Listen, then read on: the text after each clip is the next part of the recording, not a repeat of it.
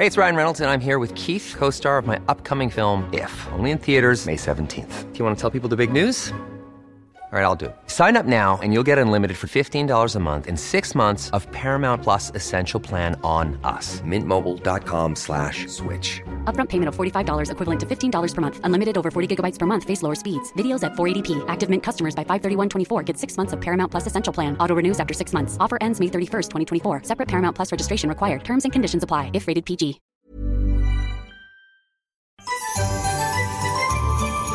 Que estos días y noches estén llenos de paz, amor y gratitud. En el Heraldo Radio les queremos desear unas muy felices fiestas a ti y a los tuyos. El dedo en la llaga. Había una vez un mundo en el que nadie creía. Un país de historias inexplicables. Una nación con personajes asombrosos. Santo Tomás tenía razón. Hay que ver para creer. El México increíble, las verdades que duelen, la voz de los que callan, el dedo en la llaga. Infórmate, diviértete, enójate y vuelve a empezar.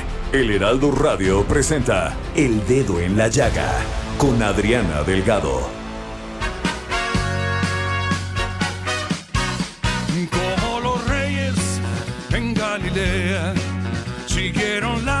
La estrella del pastor. Te seguiré, donde irás iré, tan fiel como tu sombra hasta la eternidad. Como los reyes en Galilea siguieron la estrella del pastor. Como Colón con sus tres carabelas siguió la luz del sol. Qué bella inspiración. Y en el cielo Iniciamos este dedo en la llaga escuchando Los Reyes de Galilea con la voz impresionante de Mijares y este hermoso material de Navidad. como los reyes en Galilea siguieron la estrella del pastor. Mi continente, mi luz del occidente, dicen que es sorprendente y sabe que eres tú.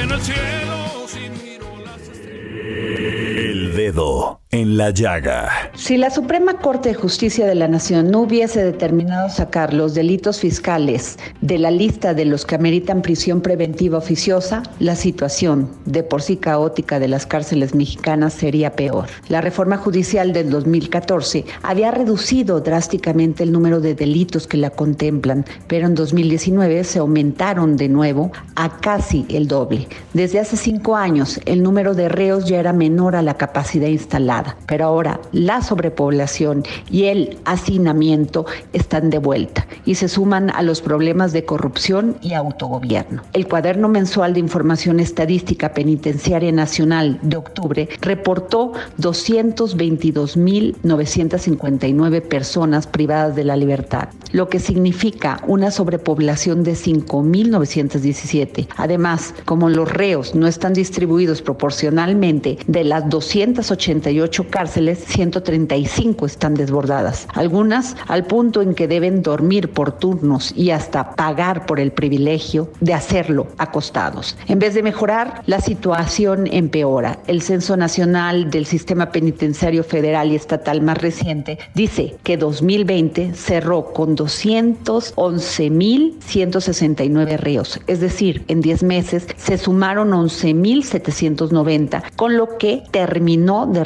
la capacidad instalada. Justo en plena pandemia, hasta la mitad del año, había 4.388 contagios de COVID-19 y 352 internos fallecidos. Del total de 222.959 reos, 95.689, es decir, 42.91%, no están sentenciados y las historias de quienes pasan años y hasta décadas en esa condición son múltiples. Otro problema muy serio con las prisiones es que terminan convirtiéndose en universidades del crimen. En la madrugada del primero de diciembre, el operativo estaba coordinado. Derribaron el portón de la cárcel de Tula usando una camioneta modificada con una placa de metal enfrente.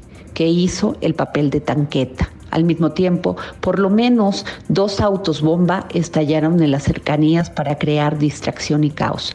El comando armado liberó así a nueve reos. Esa fuga no es un caso de excepción. En enero del 2020, tres reos ligados al cártel de Sinaloa escaparon del reclusorio sur de la Ciudad de México, en el llamado Culiacanazo del 2019. 51 presos evadieron del penal de Aguaruto. En 2010, la mayor fuga de reos en México fue 151 en Nuevo Laredo.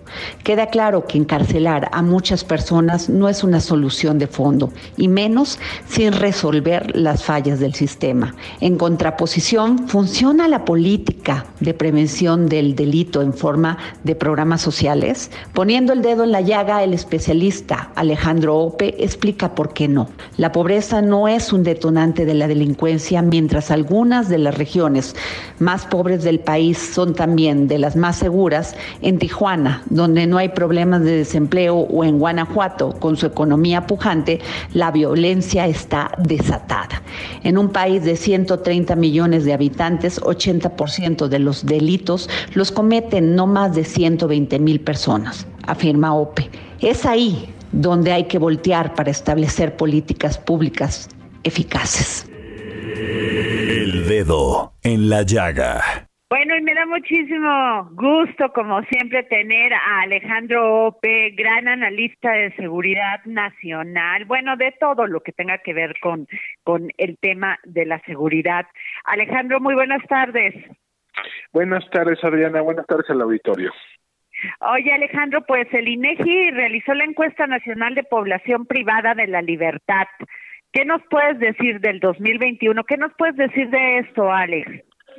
Mira, Adriana, esta es una encuesta que realiza, es la segunda ocasión que la realiza el INEGI, la primera fue en 2016 y lo que da son datos sobre la población penitenciaria. Es una encuesta muy grande, son más o menos entrevistados 68 mil reos, que es más o menos uno de cada tres personas que están en el sistema penitenciario. Entonces, eh, es bastante representativo.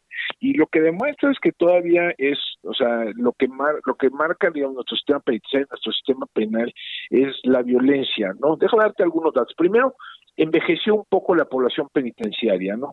Eh, Hay menos jóvenes de lo que había hace cinco años, hay más personas en sus 30 y 40.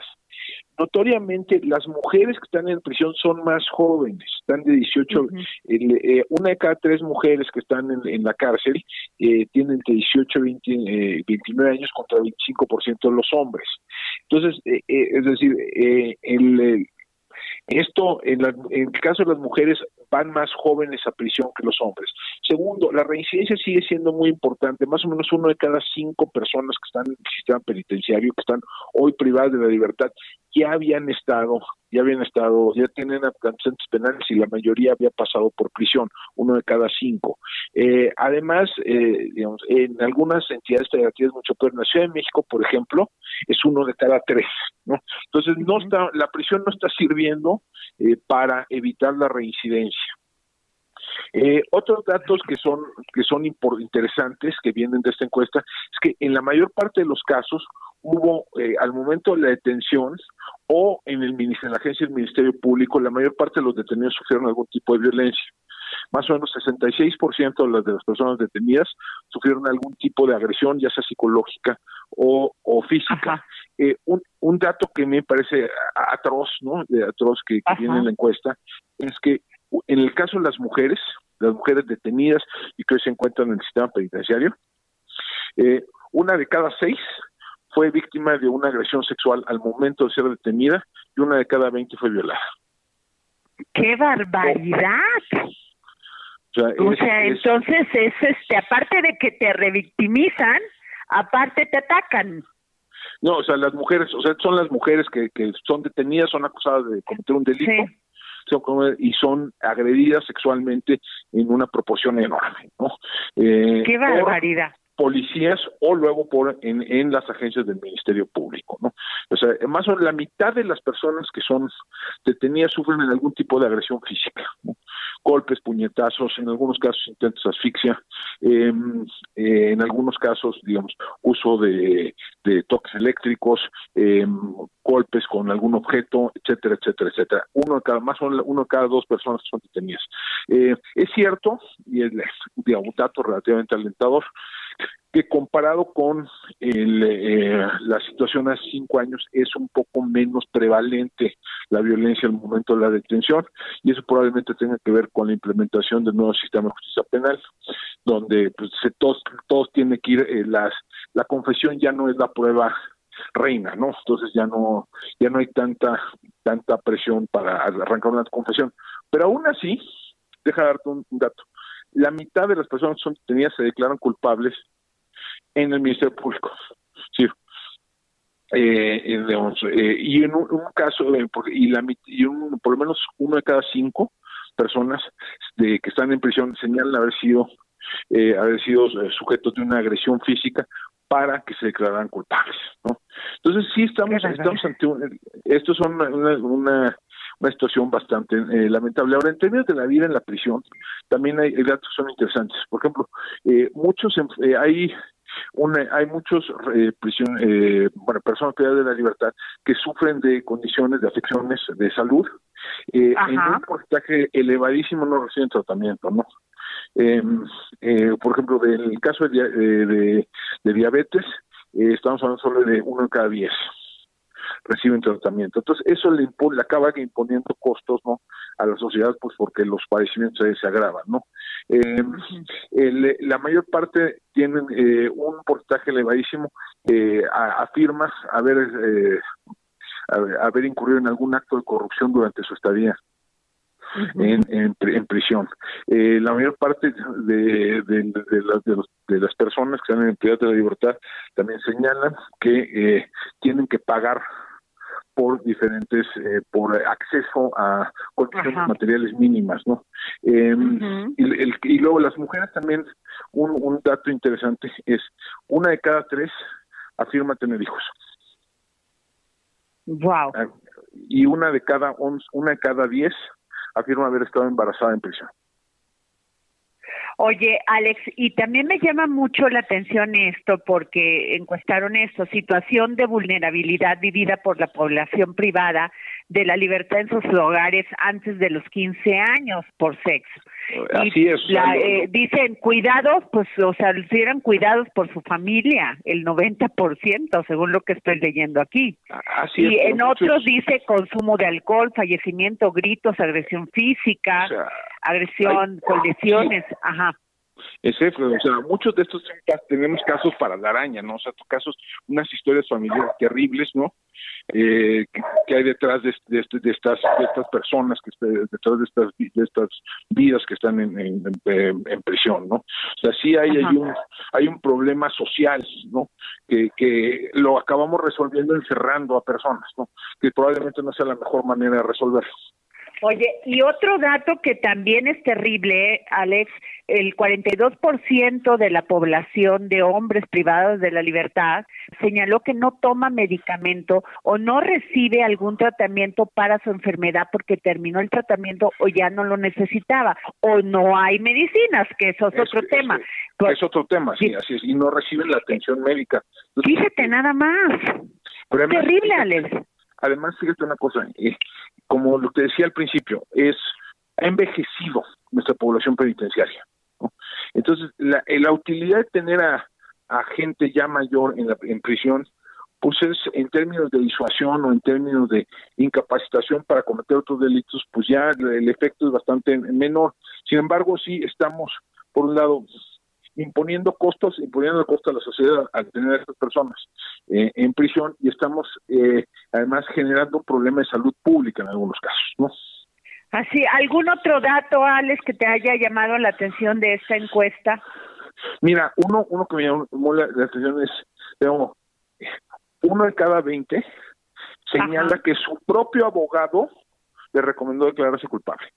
¿Y cuál es la razón de eso, Alex? Pues, porque están los, los, los, los, la defensoría pública, la mayor parte de las prisión, de las personas que van a prisión, pues no tienen dinero para pagar un abogado privado.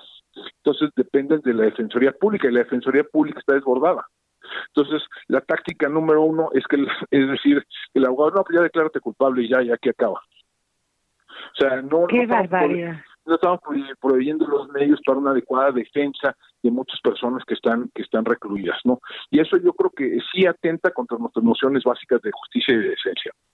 Híjole, Alex, pues sin duda muy significativa. Ahora, este tipo de encuestas, Alex, perdón que te haga esta pregunta tan naif, pero ¿quién las tendría que utilizar para hacer políticas públicas que pues generaran menos delincuencia?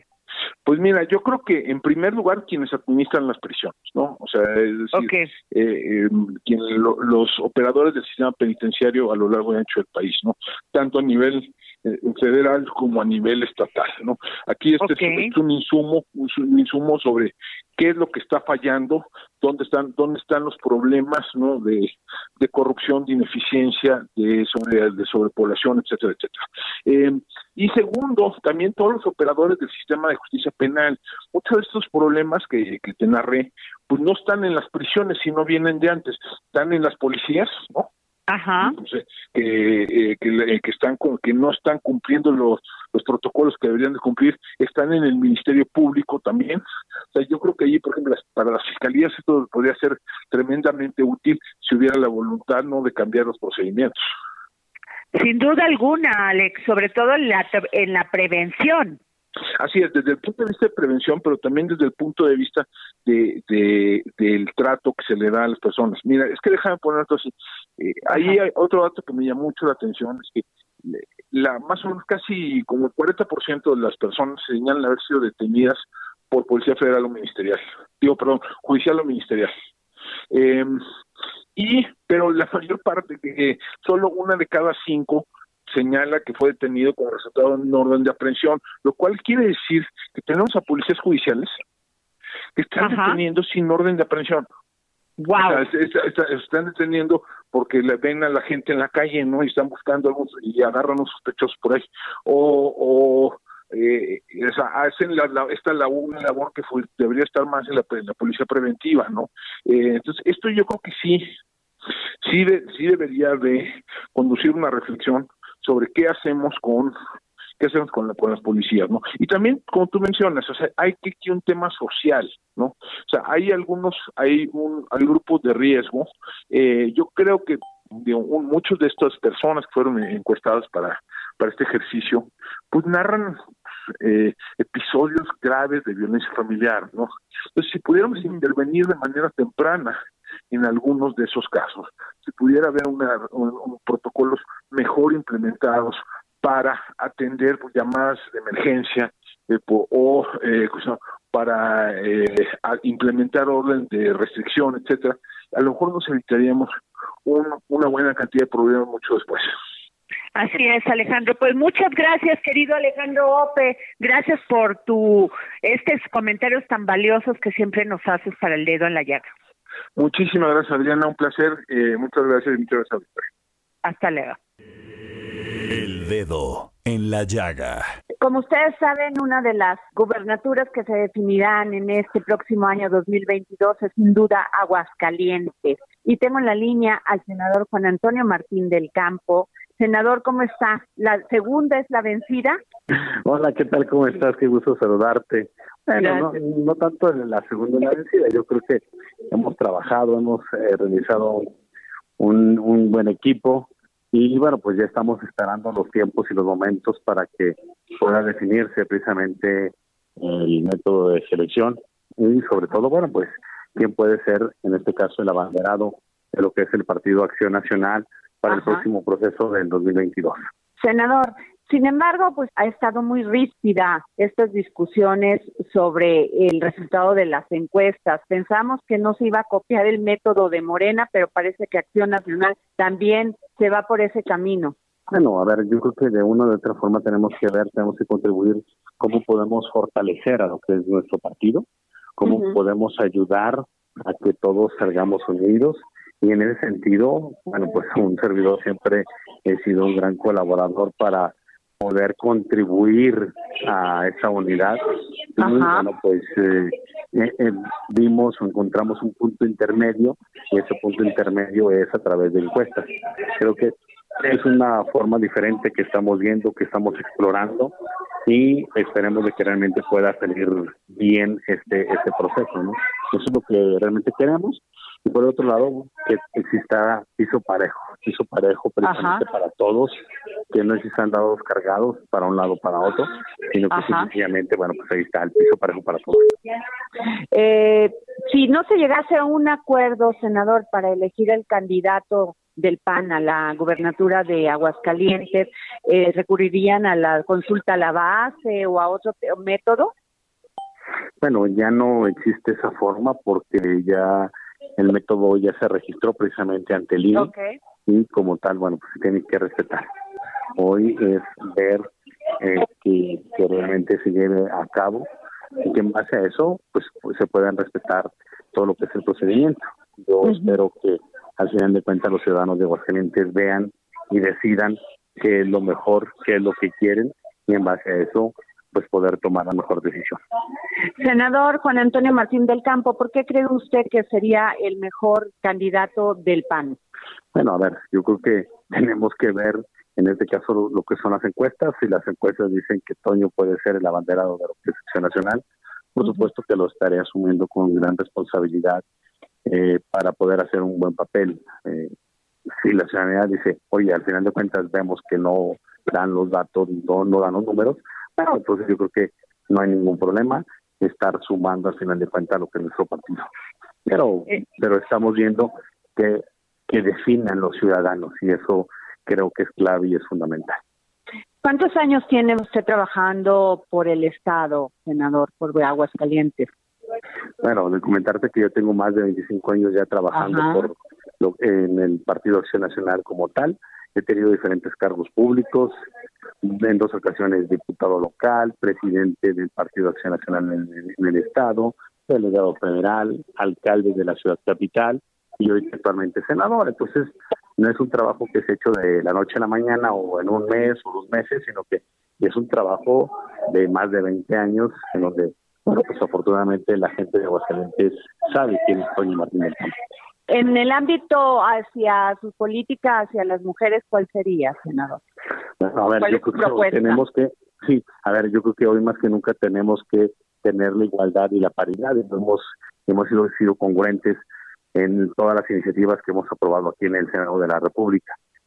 Pero ahora esas iniciativas que se vean reflejado en lo que son acciones de gobierno, que no nada más sean una letra muerta, sino que realmente cómo podemos ayudarles a este a que se lleven a cabo. Y por, y por el otro lado, bueno, pues también igual este ese eh, ese tema que es muy importante, el darle oportunidades, el poder ayudarles a las eh, mujeres emprendedoras, Digo, hay muchísimos programas y proyectos que podemos llevar a cabo, que podemos implementar y que realmente terminar esa con esa brecha de gran desigualdad, ¿no? Eh, Aguascalientes es un estado con mucho potencial empresarial e industrial. Estamos pasando por una crisis económica terrible. ¿Cómo piensa usted sacar adelante el estado si llegas a ser gobernador? Bien, a ver, yo creo que eh, Aguascalientes siempre se ha distinguido en su crecimiento, en su desarrollo. Eh, afortunadamente es uno de los mejores estados a nivel nacional y, y es poder seguir por ese, ese rumbo, pero también hay que ver algo muy importante. Tenemos que diversificar lo que es la economía, porque todo está basado, o un porcentaje muy alto está basado en lo que es el tema de la industria automotriz. Y tenemos que ver otras opciones, que no nada más en la industria automotriz, sino que realmente puedan tener diferentes opciones. ¿Para qué? Bueno, pues para poder tener esas oportunidades todos somos antes. Si la industria automotriz se nos llega a caer, entonces nos pondría en un gran riesgo la economía de nuestro estado. Pues muchas gracias por esta entrevista. Le agradezco muchísimo su tiempo. No, hombre, al contrario, muchísimas gracias. El dedo en la llaga. Qué interesante como un estado en el centro del país que tiene una población realmente pequeña y un territorio pues más o menos eh, reducido, eh, sea tan importante para la economía mexicana. Sin duda alguna, una entrevista muy interesante de Adriana Delgado. Antes de irnos a corte, este, le tenemos dos libros, usted sabe, El Dedo en la Llaga siempre regala libros. Uno es El Laboratorio de la Revolución, el Tabasco Garridista, eh, que es de Carlos Martínez Azad del Fondo de Cultura Económica. Interesante este libro porque hay que recordar que la Revolución Mexicana no fue homogénea y en el estado de Tabasco pegó de una manera distinta. Interesante el texto. Y otro es de eh, Clarice Lispector, que ella era una eh, escritora muy importante en la, literatura brasileña. Entonces, bueno, varios de sus cuentos fueron eh, traducidos al español por, por, Paula Abramo. Este, y este libro se llama Todos los cuentos, es, del, es, del, Fondo de Cultura Económica. Y bueno, un libro también bastante interesante. Cualquiera de estos dos libros está a, la disposición de quien se comunique al Twitter de Adriana Delgado, arroba Adri Delgado Ruiz, para que se los lleve. Vamos a una pausa, no nos tardamos Galilea siguieron la estrella del pastor. Te seguiré, donde irás iré, tan fiel como tu sombra. Sigue a Adriana Delgado en su cuenta de Twitter, arroba Adri Delgado Ruiz. Además, te invitamos a enviar tus opiniones y comentarios en texto o por mensaje de audio a través de WhatsApp al 55 2544 3334. Y si quieres escuchar El Dedo en la Llaga de Many of us have those stubborn pounds that seem impossible to lose, no matter how good we eat or how hard we work out. My solution is PlushCare.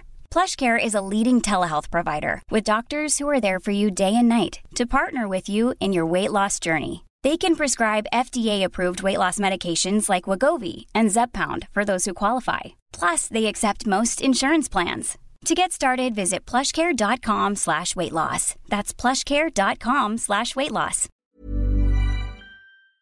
El Heraldo Radio, en cualquier momento y donde quiera que te encuentres, descarga el podcast disponible en Spotify y iTunes. Heraldo Radio, la HCL se comparte, se ve y ahora también se escucha.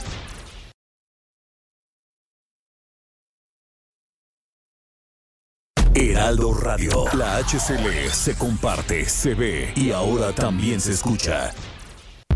Sigue a Adriana Delgado en su cuenta de Twitter en arroba Adri Delgado Ruiz. Y envíanos tus comentarios vía WhatsApp al 55 25 44 33 34 o 55 25 02 21 04.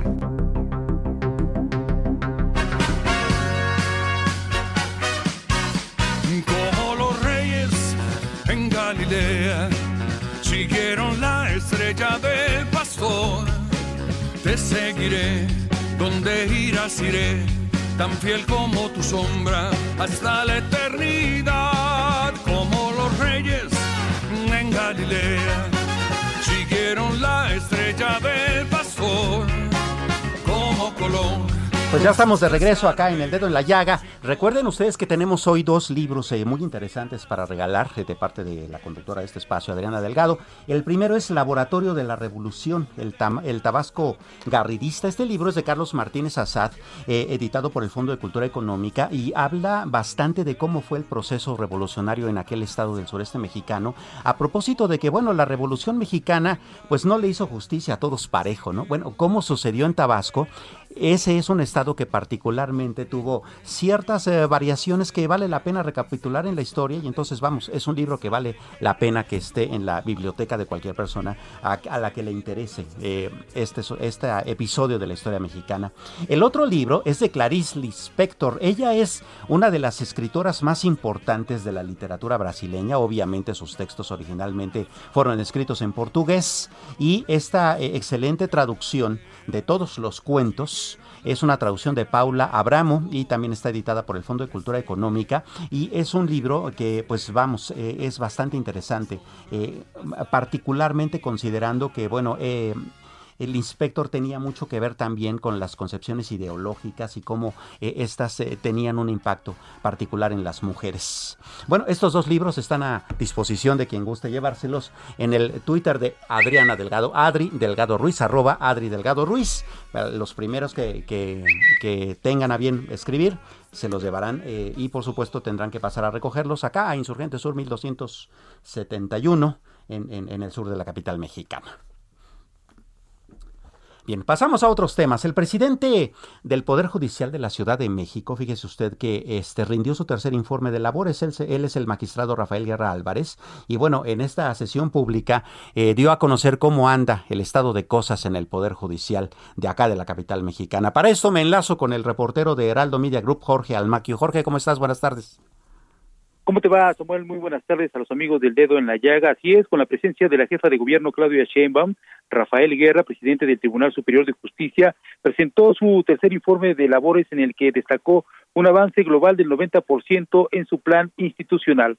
Resaltó temas como el impulso a la justicia electrónica, que llegó al 100%, impulso al apoyo judicial, 79.9%, garantizar el respeto, protección, promoción y difusión de los derechos humanos e igualdad de género, 77.3% y afianzar la oralidad e implementar varios, varias materias llegó al 72%. Entre los logros eh, obtenidos con la justicia digital está la aplicación del sistema de citas por Internet, la plataforma integral de asignación de turnos de atención al público, el sistema de oficialía de partes virtual el sistema para la práctica de notificaciones a través de medios electrónicos, el expediente digital, la plataforma integral para grabación en salas remotas y también el juicio de divorcio en línea.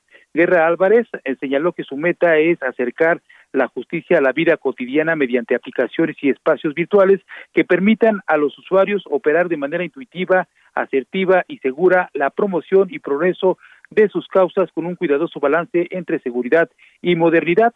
Reconoció, reconoció el magistrado presidente que aún, aún hay pendientes, pero se está, dijo, en el camino correcto. Escuchemos. Aún queda mucho por hacer, restan asignaturas pendientes y nuestra, y nuestra sociedad merece que su aspiración de una justicia de calidad se cumpla cabalmente. Pero estamos en el camino correcto y la presencia de las instituciones que nos acompañan respalda una aspiración concreta de triunfo en este momento.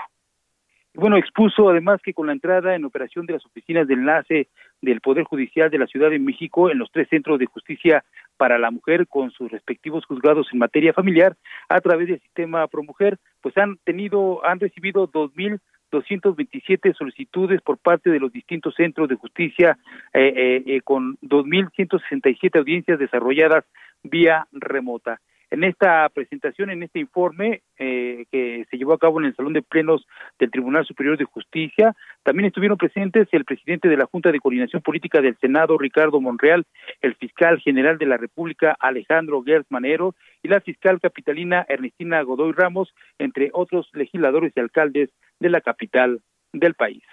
Samuel, amigos, el reporte que les tengo. Jorge, bastante completo y bastante interesante considerando, digo, tú eres un reportero muy especializado justamente en esta parte del Poder Judicial y llama mucho la atención cómo es que se está dando toda esta modernización, primero en la cuestión de la oralidad que ya estaba en una reforma judicial de hace algunos años en la que se ha ido avanzando y por otra parte la cuestión digital, ¿no? Muy importantes esos elementos porque también le dan rapidez a los juicios, le dan eh, tanto la oralidad como la digitalización de los expedientes, pues le dan una rapidez para poder abundar en diversos temas laborales, en, problemas familiares, en cuestiones penales. Y bueno, pues eh, eh, ha sido importante y ha sido también trascendental después de pasar esta pandemia del COVID-19 que obligó a las autoridades pues a ir más allá para poder atender estas situaciones que se dan diariamente en la Ciudad de México, Samuel. Claro, y hablando justamente de eso, eh, ¿cómo, ¿cómo se trató? De, digo, nos lo explicaste en términos de, de, la, de la globalidad, pero tú cómo ves el asunto de las ah, eh, rezagos que de repente sí tuvieron que surgir bastantes, independientemente de la tecnología, en todo este año y medio que llevamos de pandemia?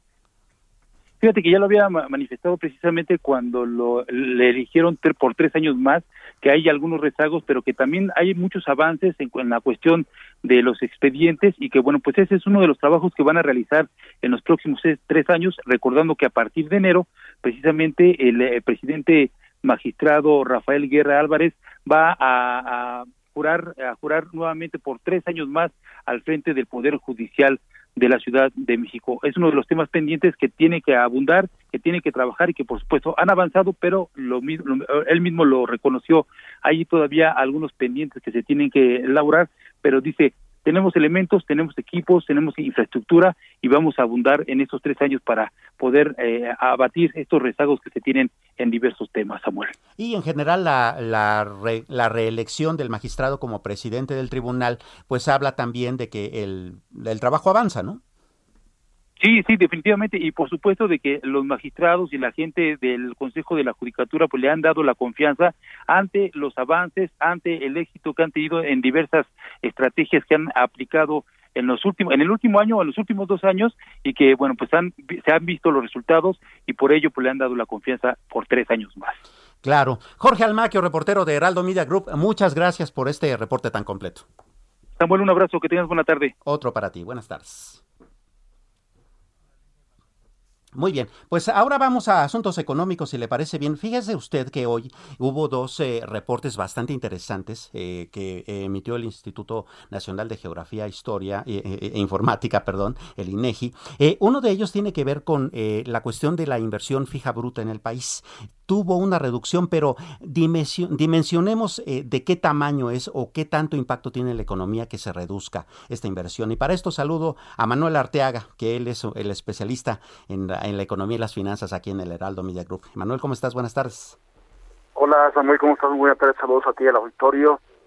Eh, Samuel, como lo comentas, hoy se van a conocer dos indicadores interesantes como ven a la economía. Uno es el consumo, el otro la inversión, la inversión fija bruta, ¿no? Eh, son dos indicadores que representan una parte muy importante de la actividad económica en el país. Y como lo comentas, como lo comentas de entrada, eh, la inversión fija bruta del mes eh, de septiembre, pues registra una caída, una caída de 1.6% contra el mes anterior. Este se está presentando esa información y bueno, ¿qué podemos ver? Pues es que continúa, Samuel, continúa la debilidad de la inversión en México, que se ha presentado desde mucho antes de la pandemia, y bueno, pues es por un deterioro en la calidad para hacer negocios, hay una incertidumbre política y económica, que se han puesto freno a la inversión desde aquella cancelación que se dio con la construcción del nuevo aeropuerto en la Ciudad de México, y bueno, este indicador, pues lo que nos está dando a conocer es que sigue, sigue deprimida lo, lo que es la, la inversión para comentarle a la gente, pues todo lo que se, se destina a eh, puede ser proceso de construcción, de maquinaria, que bueno, una parte importante de las actividades económicas en el país.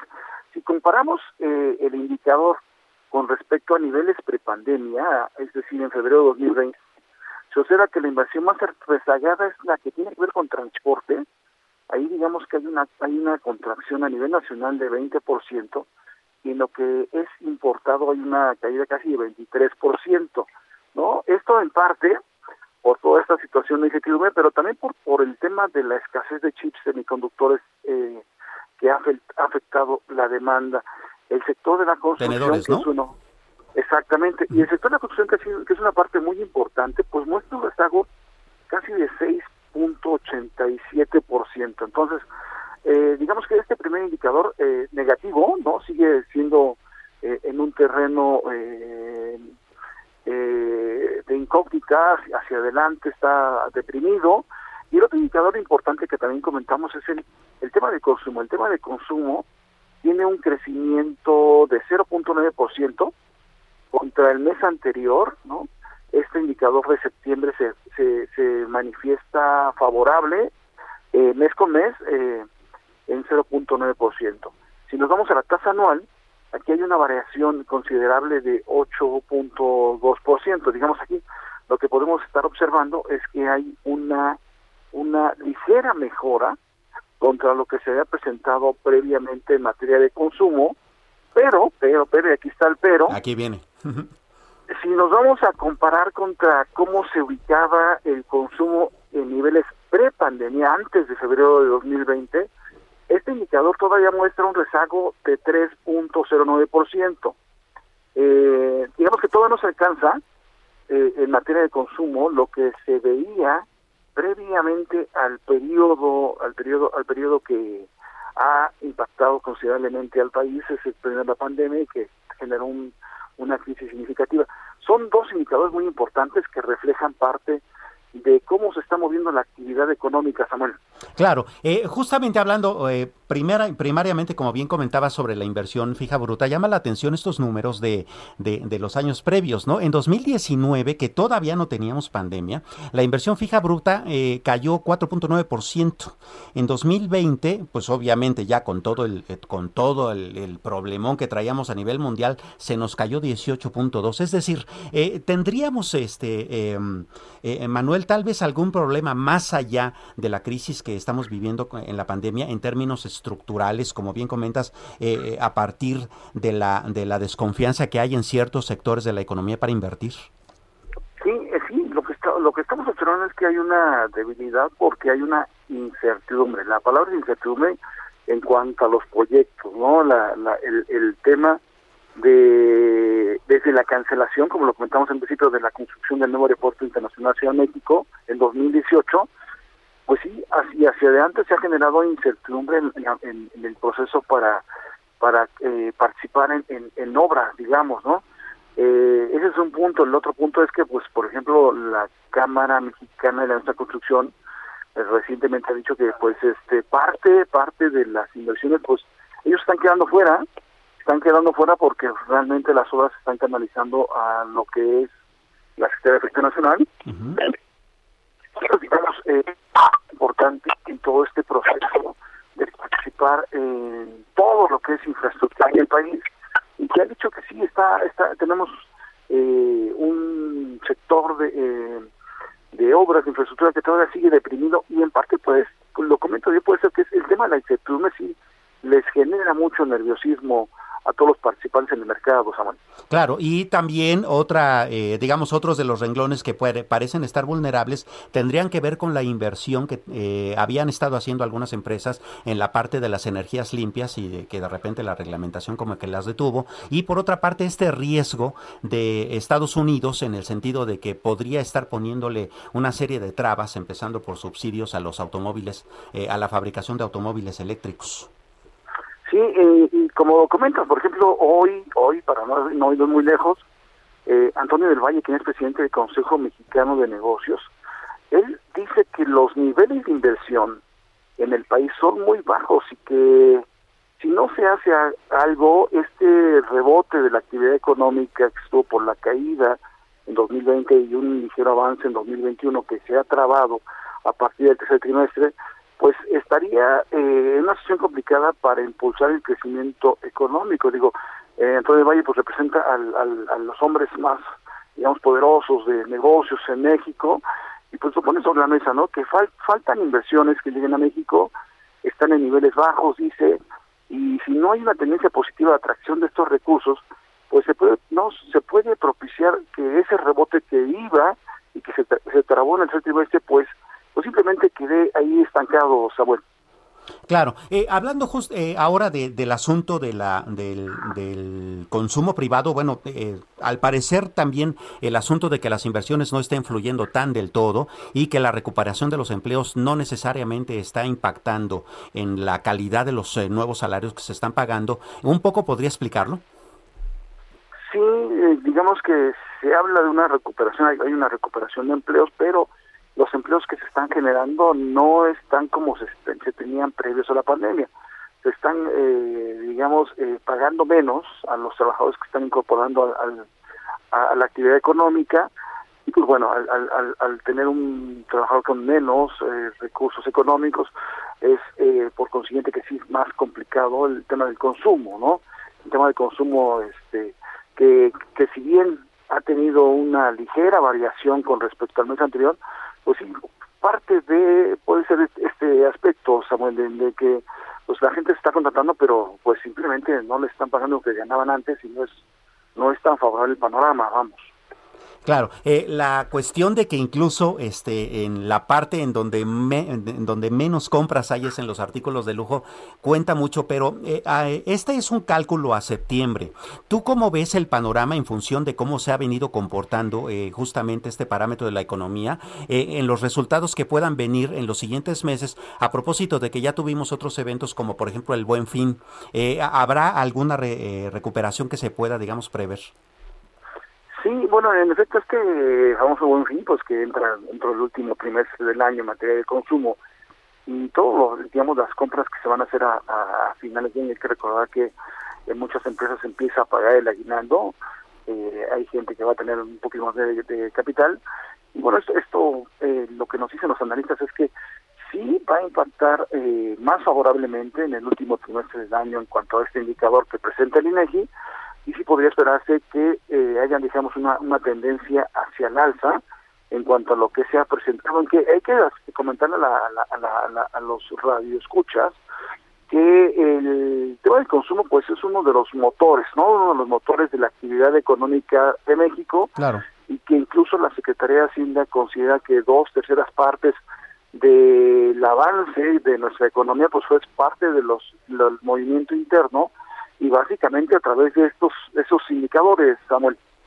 Sí, claro, eh, es importante que si la economía queremos que crezca, pues digo, eh, sí hay que ser reservados con respecto a nuestros gastos, pero hay que gastarle, ¿no? Porque eso es lo que reactiva y da empleos y hace que todo se mueva.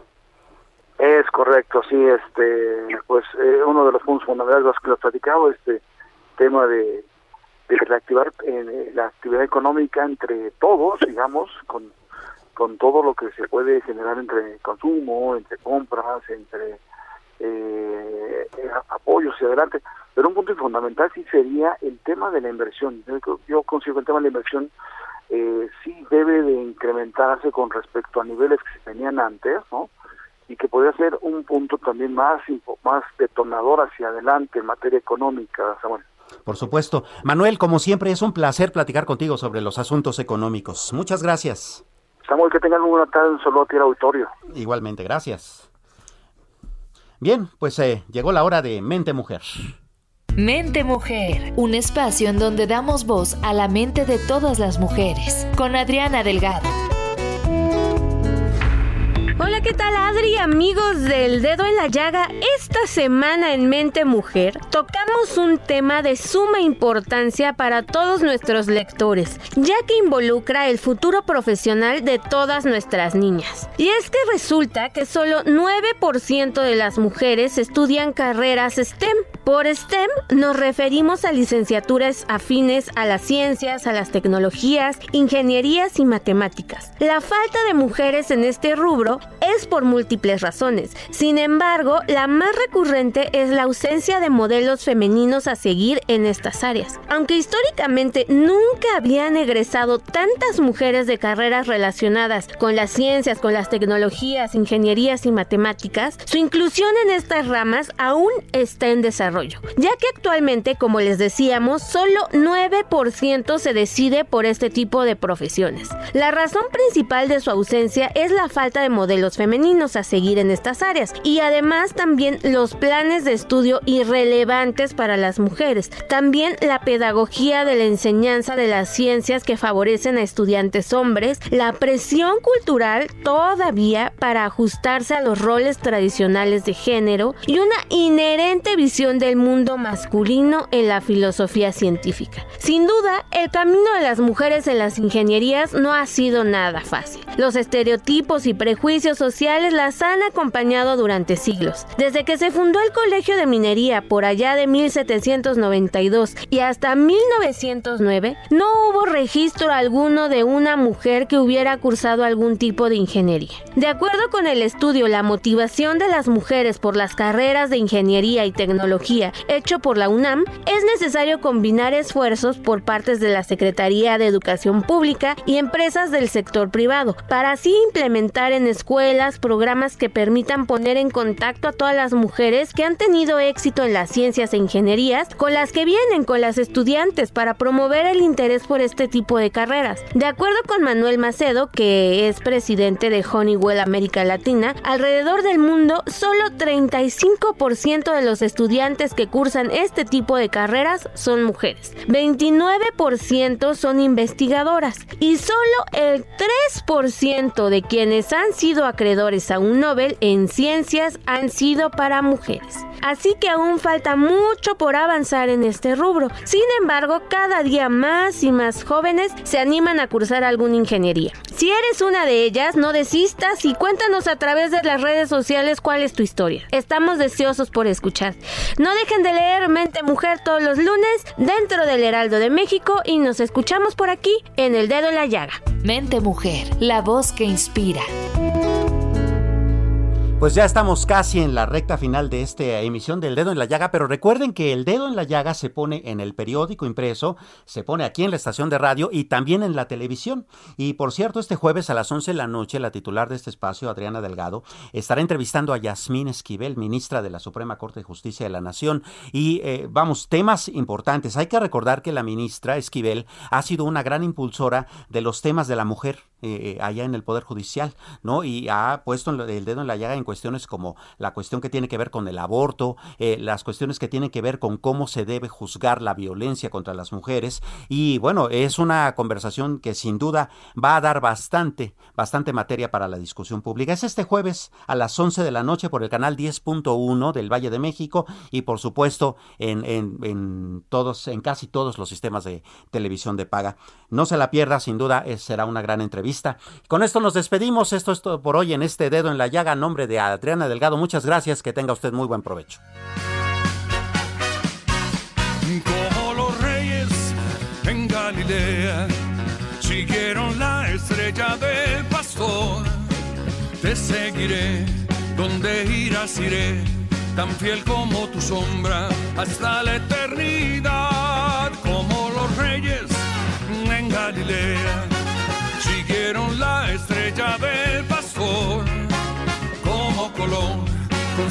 carabelas, siguió la luz del sol. Qué bella inspiración. Y en el cielo, si miro las estrellas,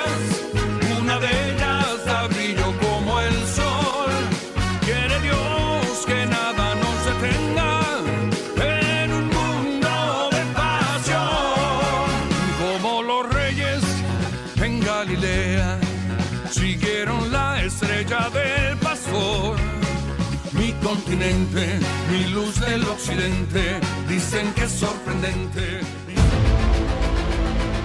El Heraldo Radio presentó El Dedo en la Llaga con Adriana Delgado. Heraldo Radio, la HCL se comparte, se ve y ahora también se escucha.